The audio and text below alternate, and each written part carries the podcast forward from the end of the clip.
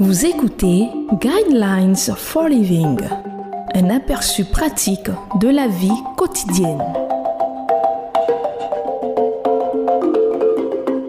Bienvenue à votre émission Le Guide de la vie. Le thème que nous allons aborder dans cette émission est Résolution des désaccords dans votre mariage. C'est pourquoi l'homme quittera son père et sa mère, s'attachera à sa femme, et les deux ne feront qu'un. Éphésiens chapitre 5, verset 31.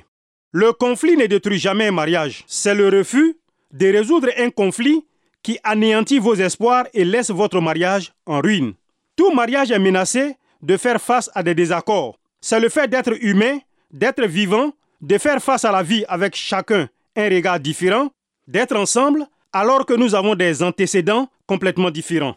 Cette relation sacrée de deux individus est comme la convergence de deux grands fleuves qui s'unissent. Il est inévitable qu'il y ait des turbulences. Les conflits sont à prévoir. Il y a quatre obstacles à la résolution des conflits dont il est important d'être conscient. Premier obstacle, le fait de minimiser le problème. Un mari pose cette question. Pourquoi ma femme est-elle contrariée que j'aille passer la soirée avec mes amis? Peut-être pensez-vous, pourquoi est-ce que cela poserait un problème? Mais le mari a oublié de dire que c'était l'anniversaire de sa femme. Et quand c'est l'anniversaire de la sœur de sa femme, le mari organise une grande fête pour elle. Le mari a peut-être apporté des fleurs à sa femme pour se faire pardonner de son oubli, mais elles sont maintenant fanées. Au bout de quelques jours, elles sentent mauvais de la même manière que le souvenir de ce qu'il a fait. Reconnaître que quelque chose est un problème pour l'autre et de ne pas le minimiser est l'une des clés pour résoudre les conflits avec efficacité. Deuxième obstacle, la rationalisation. Je ne peux pas m'empêcher d'utiliser ma carte de crédit. Dites-vous en expliquant que vous avez grandi en étant privé de beaucoup de bonnes choses. Lorsque vous voyez quelque chose que vous désirez, vous ne pouvez pas vous empêcher de l'acheter. La rationalisation est le refus d'accepter sa propre responsabilité pour des actes répréhensibles.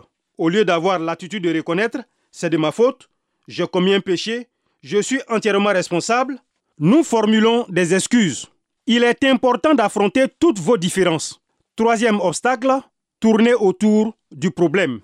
Vous dites, chaque fois que nous discutons de ce sujet, la conversation se transforme en dispute. Donc, vous évitez d'abord le sujet. Pourtant, le problème brûle lentement sous la surface. Un conflit non résolu est comme un bébé, plus vous le nourrissez, plus il grandit. Confronter les conflits est absolument nécessaire pour trouver le pardon et la guérison. Enfin, quatrième obstacle, des excuses en demi-teinte. Celle-ci sera du genre désolé, ou j'imagine que je n'aurais pas dû faire cela peut-être ajouter une couleur aiguë à une plaie déjà ouverte. C'est peut-être même pire que de ne rien dire du tout, ce qui est inexcusable. Mais de dire je suis vraiment désolé pour ce que j'ai fait et j'accepte l'entière responsabilité de mon geste. J'ai demandé à Dieu de me pardonner et j'espère que tu pourras me pardonner également. Je te promets de ne plus jamais te blesser de cette façon à l'avenir. Ceci est une réponse totalement différente. Les conflits ne détruisent jamais un mariage. C'est votre refus de résoudre les conflits qui finalement le détruit.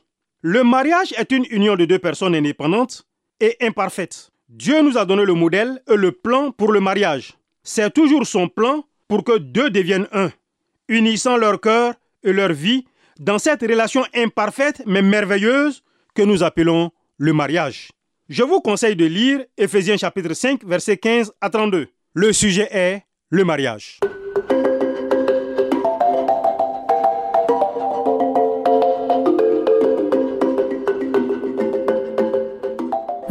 Suivre Guidelines for Living. Pour en savoir plus sur l'émission, veuillez contacter la station que vous écoutez.